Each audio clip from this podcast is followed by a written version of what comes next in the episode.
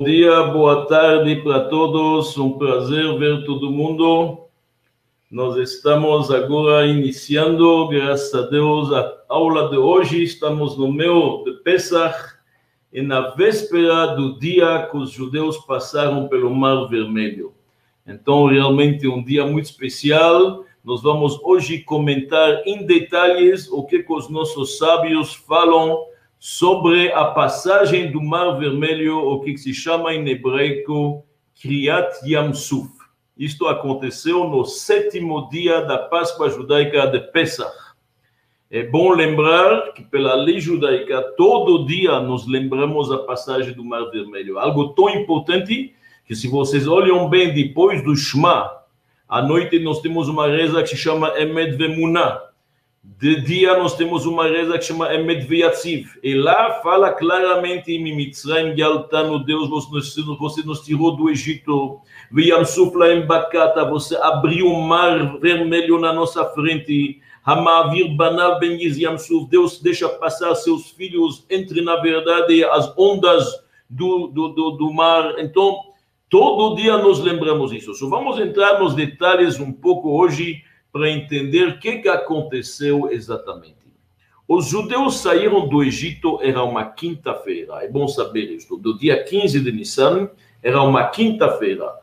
Oficialmente pediram para o faraó todo o tempo de deixá-los sair durante três dias. Durante todo este tempo que tinha as pragas, e as pragas demoraram quase um ano, foram dez pragas, Normalmente era uma semana de praga, três semanas de descanso para o faraó um pouco respirar e ver se ele deixa os judeus sair do Egito.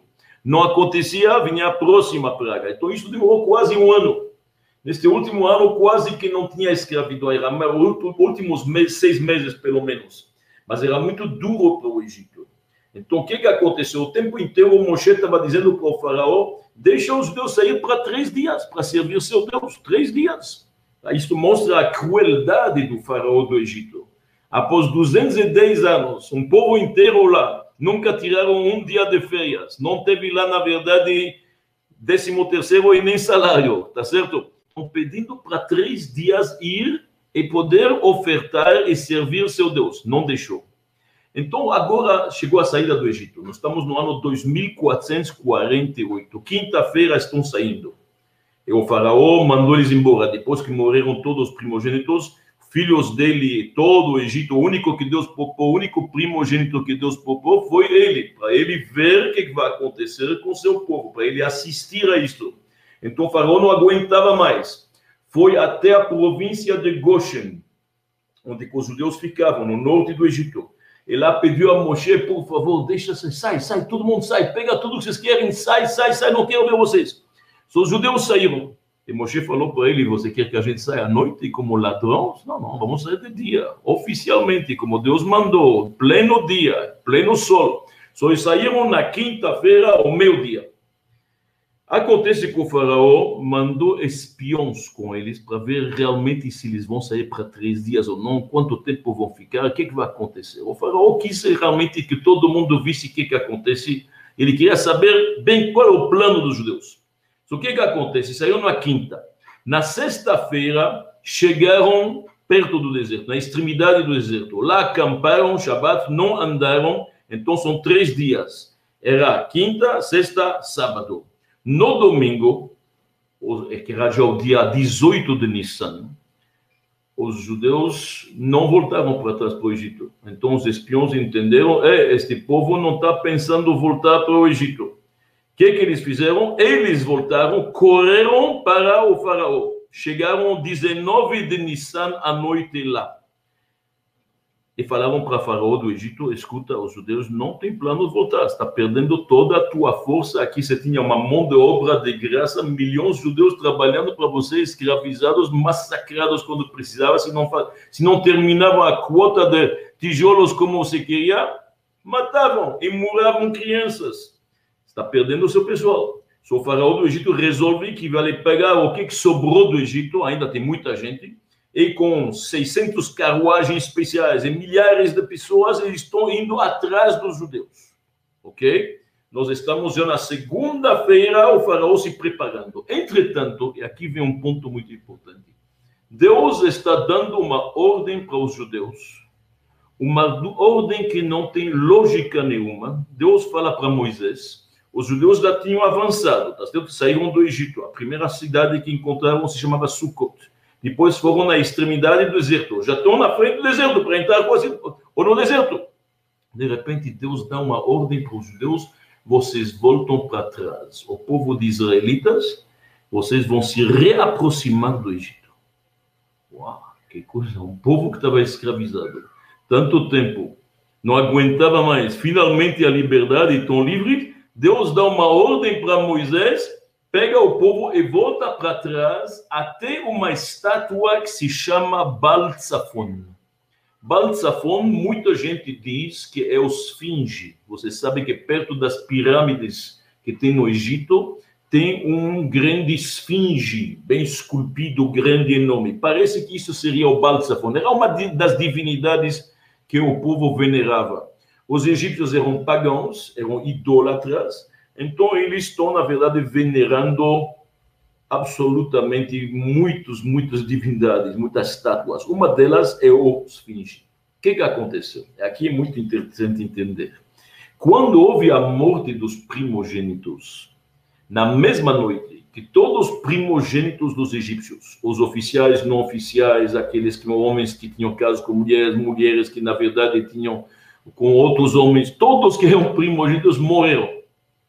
Na mesma noite, todas as estátuas e todos os ídolos do Egito caíram. Deus mostrou aqui um ato de força enorme e todos os ídolos do Egito, literalmente todos eles quebrados, esmagados. Só um Deus deixou os fingir, o Baltzafon. O Baltzafon ficou inteiro. Por que, que Deus deixou ele inteiro? Para enganar os egípcios, para eles pensarem: este é o ídolo mais forte, este que resistiu ao Deus dos judeus. Então, quando os egípcios um pouco se levantaram depois desta praga, que era a última, a mais forte, a morte dos primogênitos, e resolveram agora com Faraó, com esses espiões, que eles vão perseguir os judeus para tentar trazê-los de volta para a escravidão, para o Egito. Quando eles ficaram sabendo que o esfinge está em pé, o Balsafon ainda está totalmente inteiro, não caiu, não foi esmagado, e falaram: Oh, este Deus dos egípcios é forte. Este é o único que é capaz de resistir, na verdade, para os egípcios. Este vai conseguir. Então agora chega uma ordem de Deus. Presta atenção, isto é fantástico. O cenário. Os judeus já tinham saído do Egito. De repente, Moisés recebe uma ordem de Deus, fala para o povo voltar para trás e se colocar todos ao lado do esfinge, na frente da água. Porque esse esfinge as pirâmides, quem conhece um pouco aquele Balsafon, se encontram perto da água. Todo o povo lá fica lá esperando. O que, que o faraó do Egito interpreta? Ele tem seus espiões que estão vendo todos os movimentos, na verdade, do povo de Israel. O faraó do Egito interpreta: olha o que está acontecendo aqui. Os judeus estão perdidos, estão confusos, eles não sabem onde que estão andando. O faraó entendeu: oh, nevuchim hemba midbar em hebraico. Eles são perdidos dentro do deserto, eles estão totalmente confusos, estão presos lá.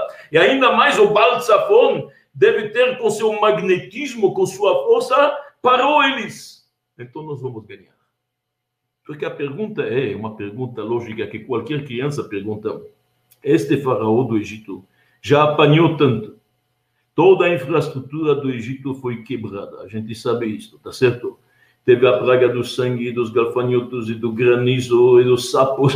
Acabou com o Egito. O que, que ele vai se meter e correr atrás? Que vai perder de novo? Perder mais gente? Qual é a lógica? Por que faria uma coisa deste? Não tem sentido. Por que, que o faraó do Egito vai fazer uma coisa deste?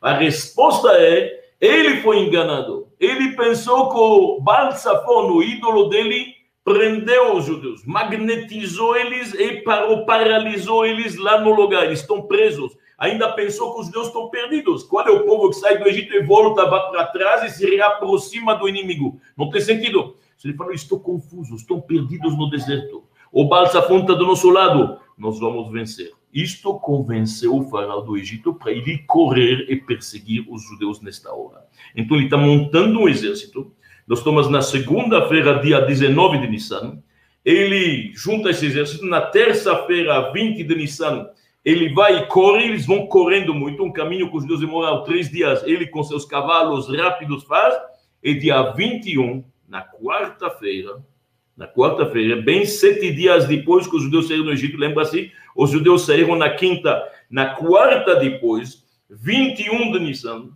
à noite, os judeus estão lá acurralados na frente, na verdade, do mar.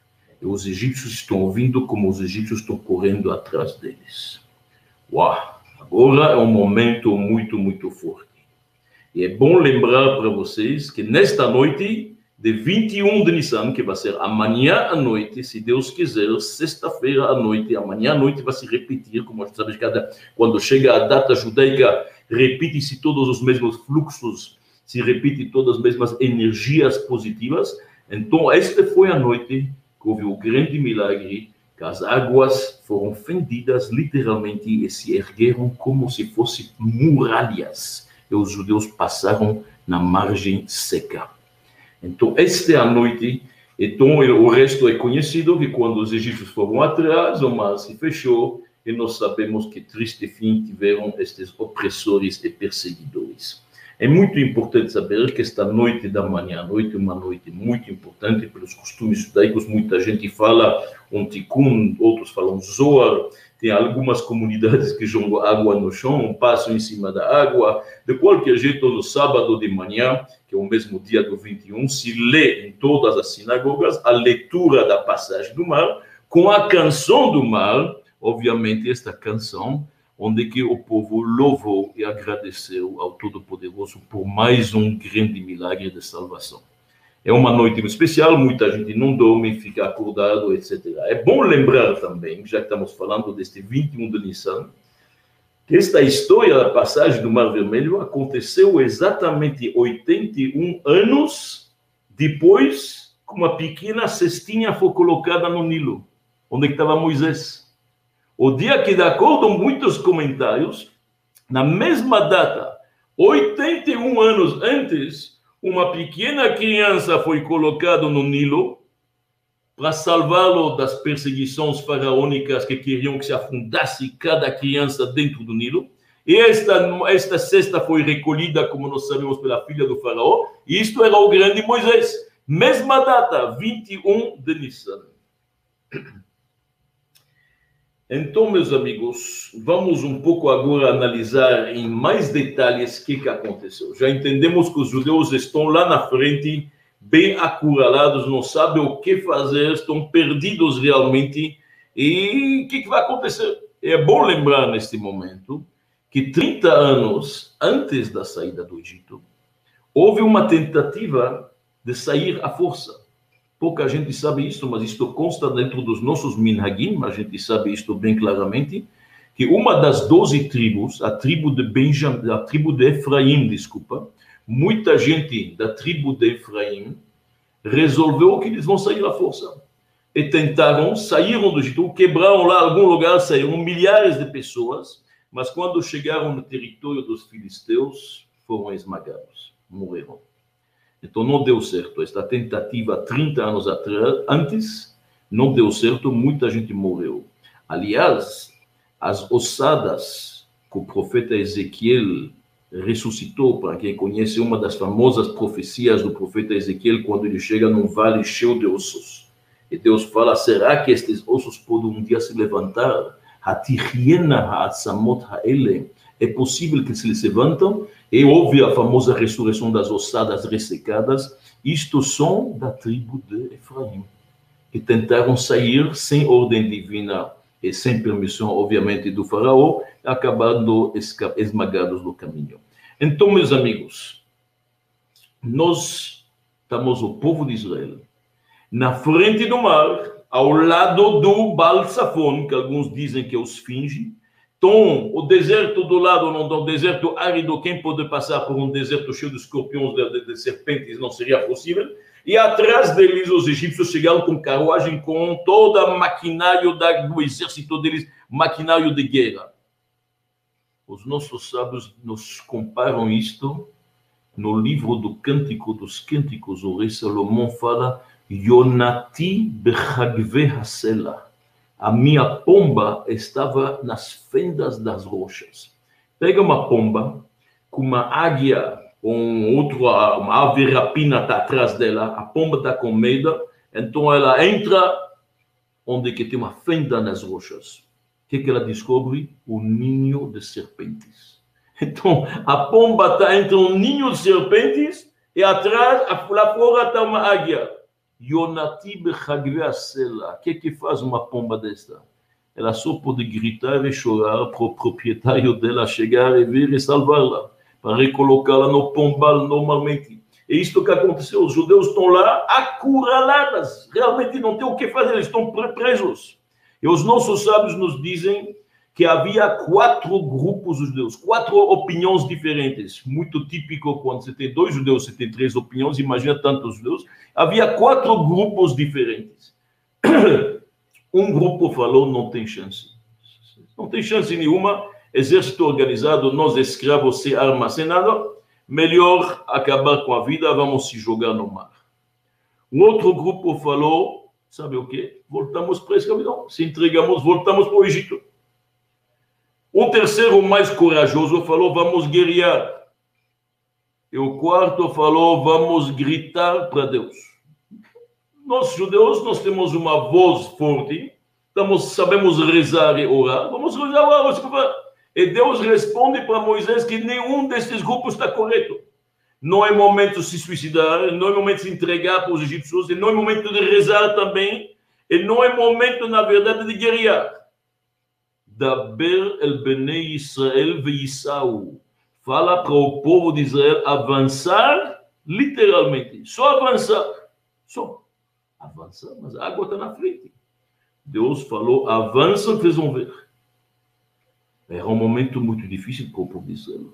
Os nossos sábios dizem que Abraão, Isaac e Jacó, os patriarcas, também intercederam. E Deus falou, não se preocupa, estou cuidando deste povo, vou cuidar deles. Vocês avançam literalmente, por favor. Aquele momento está difícil, porque tem que avançar. O que, que vai acontecer? Como que dá para avançar? Deus disse para Moisés: o mar vai se abrir. E aqui os nossos sábios nos dizem na literatura talmúdica que o mar não quis se abrir. Moisés começou uma conversa com o anjo padrão do mar. Você sabe que cada criatura grande tem seu anjo lá, uma contrapartida espiritual. Então, naquele momento, o que, que acontece? Moisés discute com o anjo do mar e fala: Eu tenho uma ordem de Deus para você se abrir frente ao povo. Naquele momento, o mar, o, o, o anjo do mar diz: Não, não, desculpa, eu sou mais velho que você eu fui criado no terceiro dia, anjos no terceiro dia, seres humanos apenas no sexto dia. Eu que mando aqui, não vou me abrir. Moisés retorna para Deus e fala: um anjo não quer se abrir. Disse Deus para ele: quando um servo não quer escutar seu amo, o que que faz? Ele apanha. Pega, por favor, seu cajado, estende a mão e bate em cima do mar. É isso que Moisés faz. E Moisés faz isto. Literalmente, ele quer levantar a mão em cima do mar para se abrir, mas ainda não é tão simples. Nossos sábios nos dizem que está tendo muita discussão lá em cima. Por quê?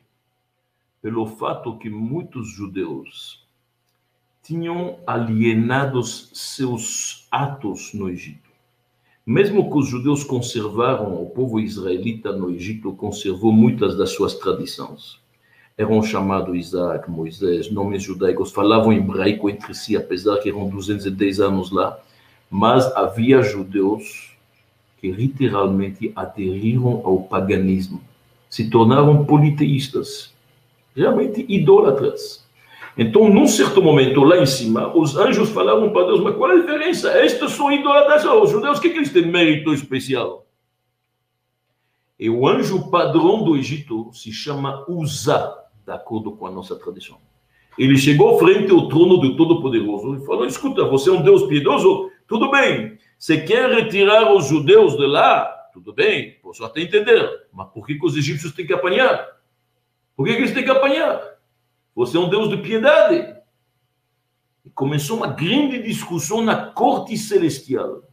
Naquele momento, o anjo defensor, que se chama Micael, o famoso anjo Micael, ele dá uma, uma dica para o anjo Gabriel, desce lá embaixo no Egito. Gabriel desce no Egito e coloca sua mão numa parede e tira ainda do cimento as, os tijolos e uma, uma criança emurrada. O que, que faziam os egípcios? Quando faltava tijolos, eles pegavam crianças e emurravam crianças vivas, literalmente, Deus nos livre, massacrando elas e colocavam a criança beirando dentro da parede e fechavam com cimento. Gabriel pega uma dessas crianças, sobe lá em cima até o trono celeste, onde está tendo um julgamento celestial, e mostra a criança. Naquele momento, mesmo lá em cima, todos entenderam que os egípcios mereciam castigo, sim. Pelo que que fizeram, não pode sair ilesos, impossível. Então, Uzá perdeu frente ao anjo Gabriel. Isto é muito importante. E naquele momento, nós temos um momento extraordinário. Ainda o anjo padrão do Egito vai tentar defender a sua nação, mas vai a Israel, Mitzrayim, Metal Svatayim. O povo de Israel viu como o anjo padrão do Egito cai, literalmente, e não tem mais força para defender sua nação. E naquele momento, ainda a água não está aberta. Mas a ordem de Deus já é clara: avança. Daber Bene Israel e Isaú, avançar. O povo está com medo, o que fazer? Dentro do povo de Israel nós temos alguns pioneiros, alguns halutzim, alguns que têm a coragem que precisa para isto. E Narshon, o líder da tribo de Judá, Narshon Ben Aminadav, ele sem perder tempo, pula, na verdade, dentro do mar seguido de outras pessoas, também outros pioneiros que são da tribo de Benjamim, e quando eles chegam a água até realmente o nariz, não dá mais para respirar, a boca já está cheia de água, naquele momento o mar se abre. Precisava de alguns homens corajosos que estão dispostos a se molhar para o outro, ou o resto do povo. Estes são os pioneiros nossos, como a gente sabe, e este Nachshon Ben Aminadav, quando ele pulou e mostrou que ele tem fé, se Deus fala avançar, vai ter um milagre. Nós acreditamos. Entrou na água, a água chegou aqui, a água se abre e o povo vai entrar. E nossos sábios nos dizem que aqui teve uma série de milagres. Quem leu a Haggadah de Pesach nesta última Páscoa agora, viu 10 milagres no mar. Alguns falam que eram 40 milagres, outros 50 muitos milagres. Águas que se cortaram, quando a água se abriu, houve realmente um corte no mar, uma fenda. E uma fenda poderia fazer com a água que podia fluir, acaba, não. De repente, a ambos os lados se colocaram duas colunas, duas muralhas, literalmente. Uma muralha de todos os lados. Nossos sábios dizem que naquele momento abriram-se todas as águas do mundo. Se um cara estava na banheira, em qualquer lugar ele via de repente um pouco a água se separar. Um copo d'água se separava, um poço se separava, um pequeno riacho. Houve naquele momento do corte do Mar Vermelho, no mundo inteiro houve um corte rápido, Deus mostrou sua força, águas podem se cortar. E águas podem, em vez de fluir, ficar de pé como um sólido, como uma parede, algo totalmente contra a natureza. Naquele momento os judeus passaram no seco, o milagre foi que primeiro, como à noite havia um pilar de fogo que acompanhava os judeus para iluminar o caminho deles, este pilar de fogo secou todo o barro então secou todo o barro, os judeus passaram no seco como se fosse, na verdade, um chão, na verdade, perfeito. Foram andando na margem. Houve um outro milagre. Os egípcios, vendo isto, achavam que isto é feito para todos. Bom, aqui tem uma passagem no mar, está abrindo, está seco, está bonito, tem muralhas do outro lado. Ainda nós vamos ver daqui a pouco, as muralhas eram, na verdade, transparentes. Não era uma passagem aqui somente. Para saber a verdade, eram várias passagens. nossos sábios nos dizem, na verdade, que foram várias e várias passagens, 12 passagens diferentes. 12 passagens para cada tribo poder passar separadamente. E as paredes eram feitas de água, eram paredes transparentes, parecia vidro. Literalmente parecia vidro. Só quando alguém era da tribo de Rubem, ele tinha um primo na tribo de Simão, podiam se falar tchau pela janela. E se a pessoa estava com sede, naquele momento ele só estendia a mão e colocava a mão na parede e saía água límpida para beber. E para as crianças havia árvores com frutas, cada uma podia poder uma fruta para poder matar a sede ou a fome. Não esqueça que a passagem durou a noite inteira. Doze tribos, vamos falar, 3 milhões e meio de pessoas passaram em 12 passagens diferentes. Os egípcios enxergaram tudo isto, acharam isto é para todo mundo, não tem dúvida. Então eles vão atrás. E quando eles vão atrás, acontece mais um milagre. O pilar de fogo que estava iluminando para os judeus, agora ele vai na frente. E no lugar dele, atrás dos judeus, vê uma nuvem. O que que acontece? De repente, tudo que estava iluminado, de repente, para os egípcios fica escuro. Não tem mais aquele pilar de fogo. O pilar de fogo não está mais lá. Automaticamente o chão volta a ser lama os, os egípcios estão passando, volta a ser lama. E lama movedora, de repente, algum movediça, alguns estão entrando lá dentro, não conseguem nem sair, as carruagens ficam presas. E está começando a ficar uma escuridão, uma loucura. Porque Deus fez questão que eles passassem no barro e não no seco como nós passamos? É muito simples. Porque Deus retribui com a mesma moeda. Nós sabemos que existe uma coisa que se chama Midá que neged midá. Deus retribuiu na mesma moeda. Eles nos obrigaram a pegar barro e fazer tijolos. Durante décadas e décadas, os judeus tinham que pegar palha, matéria-prima, arrumá-la, e barro e juntar, fazer uma forma de tijolo e deixar secar no sol. Trabalhamos com barro anos e décadas. Agora vocês vão passar no barro e sentir um pouco o que, que significa isto. Não é por acaso, não. Então, estou no escuro, as rodas das carruagens estão se desmantelando e Deus fez mais um milagre. As, as ondas de água pareciam os, para os cavalos como os cavalos femininos, como éguas. Só estão correndo atrás. Os cavaleiros não tinham mais controle das carruagens dos cavalos, show de cavaleiros, milhares. De repente, os cavalos pensam que estão vendo éguas. Estou correndo para dentro, entrando na água, e de repente, quando estão todos lá, Deus dá uma ordem para Moisés levantar mais uma vez o bastão, o cajado mágico, e agora as águas vão se fechar, literalmente. Quer dizer, foi um momento, na verdade, Deus literalmente carregou a gente em cima das suas costas. Os nossos sábios dizem, para esta expressão que está na Torá, Vaessa etrem al canfei nesharim. Eu carreguei vocês como nas asas de águias. Assim diz Deus a respeito da saída do Egito. Por que, que ele usa esta expressão? Porque normalmente todas as aves, quando elas estão voando e querem proteger seus filhotes, eles colocam os filhotes entre as pernas. Elas estão com medo das aves rapinas, que estão mais altas. Então, águias, eh, outras, na verdade, que estão mais altos, estou com medo deles, por isso colocam, na verdade, seus filhos entre suas pernas. A águia, que é a, a, que é a ave que voa mais alto, não está medo de outras aves, está com medo de uma coisa, das flechas, das flechas dos caçadores. O que, que faz uma águia? Uma águia coloca seus filhotes em cima de seus ombros, em cima de suas asas. E a águia diz eu prefiro que a flecha entre em mim que no meu filhote. Olha que mãe dedicada. Olha que pai devoto. Então a águia fala: prefiro que na verdade a flecha entre em mim que no meu filhote. E Deus usa esta expressão. Eu carreguei vocês na saída do Egito exatamente como se fosse em asas de águia. Deus cuidou da gente, cada detalhe, milhares de milagres e milagres para nos salvar destas unhas, desses opressores que nos massacraram durante tanto tempo.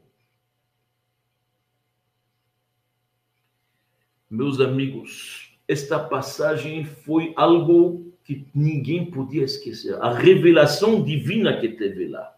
E os nossos sábios nos dizem quem foram os primeiros a reconhecer a mão divina aqui foram as crianças. Uma coisa interessante. As crianças que estavam se degustando destas frutas que estavam crescendo lá e da água e tudo era uma passagem maravilhosa, anda com seus pais andando assim e você tem na verdade vidros transparentes familiares andando todos calmamente nossos sábios nos dizem sobre as crianças eles foram os primeiros a reconhecer Deus por quê? porque no Egito a gente sabe que era perigoso ter filhos quando uma mulher tinha filhos, houve momentos de decreto que tinha que matar, na verdade, a criança no parto. As parteiras desobedeceram. Houve momento que tinha que pegar o menino e jogá-lo no Nilo, afundar. Quem queria ter filhos nessas condições? Mas as mulheres sabiam, as mulheres israelitas sabiam que se não vão ter filhos, não tem continuidade. Então engravidaram e escondiam a gravidez. E iam trabalhar, porque mulheres também foram escravizadas. Muito importante entender isso. E iam dar a luz nos campos e voltavam para o trabalho. Mas quem cuidava desses bebês? Quem cuidava destes nenês? Quem cuidava destas crianças? Deus mesmo. Literalmente, Deus cuidou deles. Milagrosamente, esses nenês que ficavam lá, a mãe tinha que voltar para trabalhar. De vez em quando escapava, podia são estas crianças que já cresceram no berço divino, que já cresceram nas asas, na verdade, do Todo-Poderoso. Quando passaram o Mar Vermelho, foram os primeiros a cantar, a louvar, a agradecer, a reconhecer Deus. Não tinha dúvida. Foram eles. E não faltou absolutamente nada nesta passagem. Nossos sábios dizem: olha o que está escrito nos Salmos. Nos Salmos está escrito bithomot kamidbar. Deus levou eles no abismo das águas, igual ao deserto. Assim como no deserto Deus mandou maná e mandou o poço de Miriam água, assim também quando foi na passagem do mar, não faltou absolutamente nada. Foi uma coisa fantástica. E aqui houve uma revelação divina inegual, ímpar. Por isto, os nossos sábios nos dizem Naquele momento, qualquer pessoa que passou pelo Mar Vermelho, literalmente foi inspirado pelo Ruach HaKodesh, pelo Espírito Divino. Era como um profeta. Nossos sábios nos dizem uma mais, a mais simples judia, uma empregada judia, simples, uma serva, afinal eram servos, todos servos. Ela enxergou mais que o profeta Ezequiel. Você pode imaginar o grande profeta Ezequiel, as suas famosas profecias das, dos ossos ressecados, como falamos, não, a, a, profecia da carruagem, que enxergou todo o cerimonial lá em cima, o sequito divino. As simples moças que passaram pelo Mar Vermelho chegaram a esse nível. Houve uma revelação divina inacreditável. A essência divina cuidou deles. E a prova disto é que quando entoaram uma canção e cansaram, e cantaram, todos cantavam a mesma coisa. Como é possível que todos cantam a mesma coisa? Quando você vai louvar Deus, cada um louva de sua forma. Um fala aleluia, outro fala obrigado, outro fala, fala a verdade, grato Deus. Cada um tem sua forma. E aqui todos falavam as mesmas palavras. Az Yashir Moshe, o Ben Israel, todos cantaram as mesmas palavras, mesma entoação, mesmas vírgulas, todas as mesmas palavras. Todos foram inspirados, se tornaram todos profetas. Inacreditável, chegaram a um nível que a gente não pode imaginar um nível tão grande que ninguém queria sair do mar. O mar era uma revelação tão grande que você teve que puxá-los. Muito, muita revelação. Os nossos sábios perguntam uma coisa interessante. Que, que os egípcios mereceram de ter, na verdade, tantos judeus assistindo ao enterro deles? Se a gente pensa bem, os egípcios tiveram uma morte estranha, concorda? Todos afundaram mas todos foram enterrados às margens do Nilo, do Mar Vermelho, desculpa. Todos passaram por uma mikve antes de morrer, foram purificados e ainda mereceram que seus bens vão construir um templo menor no deserto. Olha, os bens dos egípcios acabou sendo a base para a construção ouro e prata de todo o tabernáculo, o templo portátil. Como que eles mereceram isto? Diz aos nossos sábios que quando os egípcios estavam morrendo no mar, cada um fez chuva. Veyed u Mitzrayim ki ani Hashem. Os egípcios acabaram reconhecendo quem é Deus. No começo não conheciam, só conheciam natureza, só conheciam seus ídolos. No final, quando estavam no mar, vendo o que, que acontece, e cada um com sua morte diferente, porque lá no mar não era tudo igual. Os que eram mais justos afundaram imediatamente, como chumbo. Outros que eram menos justos foi como pedra, foi mais devagar. E aqueles perversos mesmo que deixaram os outros sofrer, estes afundaram devagarzinho, como se fosse palha, bem devagar, lentamente. Mas eles tiveram o tempo de reconhecer Viedu Mitzrayim ki ani Hashem. Souberam finalmente reconhecer quem é Deus. Isto é importante. E o que que acontece aqui? Acontece aqui mais uma coisa interessante. Espiritualmente e materialmente. De um lado, os judeus estavam preocupados. Bom, o mar se fechou, os judeus começaram a sair na margem, falaram, bom, talvez a gente está saindo deste lado, os egípcios estão do outro lado. Quem diz que os egípcios morreram? Eles não viram, porque os mares se fechou, eles não viram o que está acontecendo. Tudo o que eu falei para vocês, esse, toda esta coisa que cada um perdeu seu cavalo, sua carruagem, esmagados, afundando, os judeus não viram. Alguns estão pensando cepticamente, obviamente, será que os egípcios estão vivos ainda? Deus aqui fez um milagre, mais um. O mar vermelho rejeitou todos os corpos dos egípcios. Todos os corpos dos egípcios foram para a margem e todos estavam lá. E os judeus podiam ver: olha, este homem que me oprimiu, este é o cachorro dele que estava me mordendo. Eles viram, reconheceram seus opressores. Literalmente, assim consta no Midrash. Todos os egípcios, os corpos e suas carruagens, e tudo voltou para a margem. E havia lá uma exibição de corpos e carruagens e de muitos despojos. Por quê? Porque os egípcios tinham, na verdade, uma, um costume que quando eles vão para a guerra, eles vão decorando suas carruagens. Então, tudo que sobrou para eles ainda de joias, que eles tinham deve ser bastante escondido, tudo, ouro, prata, joias, pedras preciosas, decoraram as carruagens, tendo certeza que vão ganhar. O Baal os Finge está do lado deles, com certeza vão ganhar. O que que acontece? A decoração. E, de repente, tudo isto voltou para a margem. E os judeus podiam se servir. Porque não esquecer, afinal, não vamos esquecer o povo inteiro ficando trabalhando durante 210 anos como escravos e jamais receberam um salário. Não estou falando do décimo terceiro. Falando, nunca receberam um salário. Se os judeus tiveram o direito de. Os nossos sábios dizem que os despojos do mar foram mais grandes e maiores em quantidade que, na verdade, os despojos do próprio Egito. Gdolá, Bizat Mitzrayim, Bizat Ayam e Bizat Mitzrayim. Isso é espiritualmente também as revelações que, que teve na saída do Egito eram muito grandes, como a gente sabe. Na Gada de Pesach já falamos que isto foi muito grande, aquela noite, quando Deus, na verdade, ele mesmo salvou os primogênitos judeus.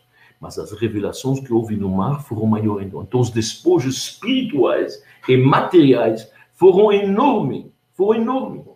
E os judeus foram se servindo, eles tinham o direito de fazer isto. Direito, absolutamente.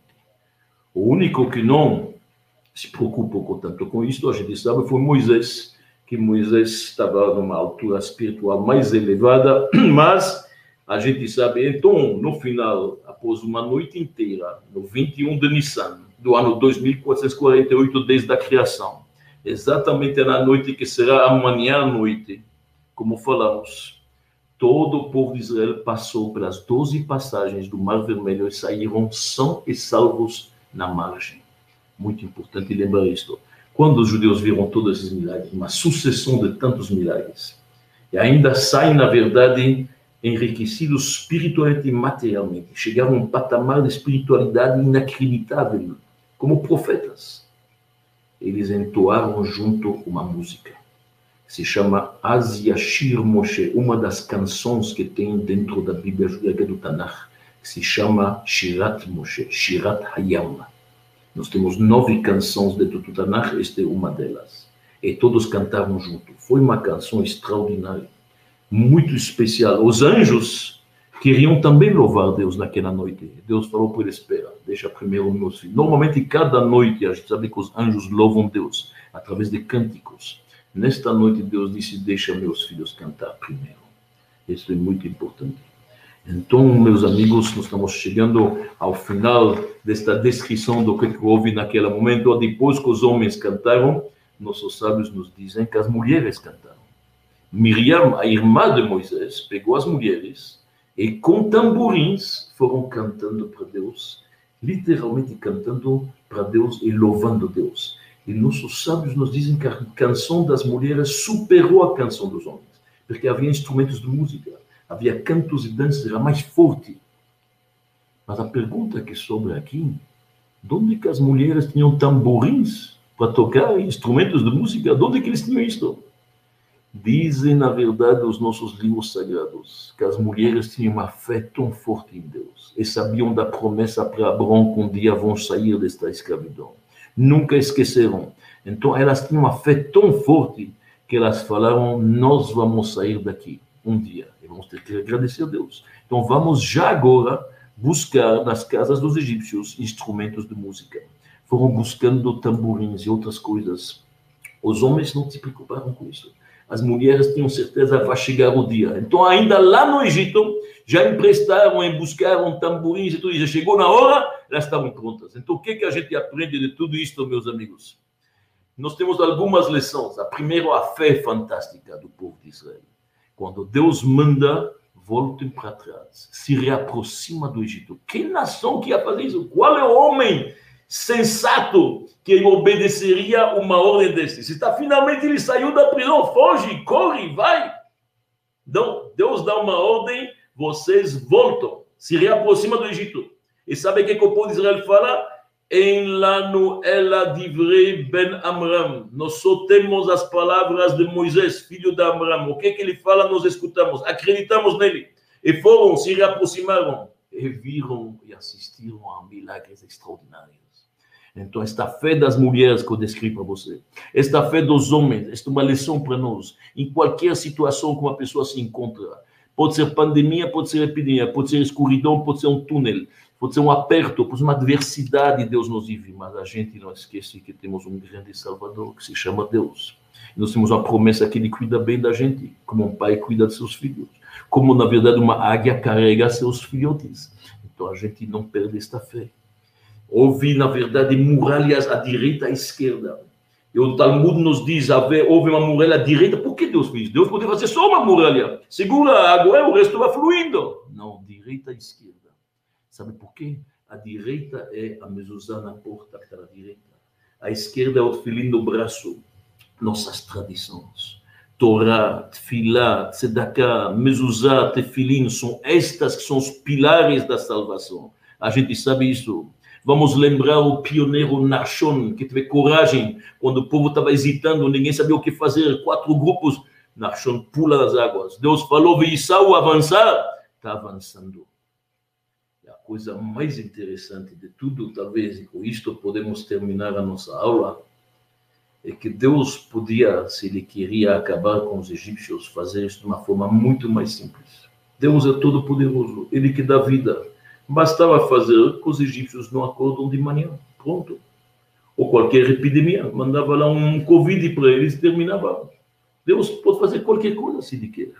Então, por que, que foi desta forma? Por que Deus escolheu? E Deus poupou, e poupou o faraó, o único que sobreviveu todo o mar vermelho também. O único que sobreviveu, que não afundou, foi o faraó.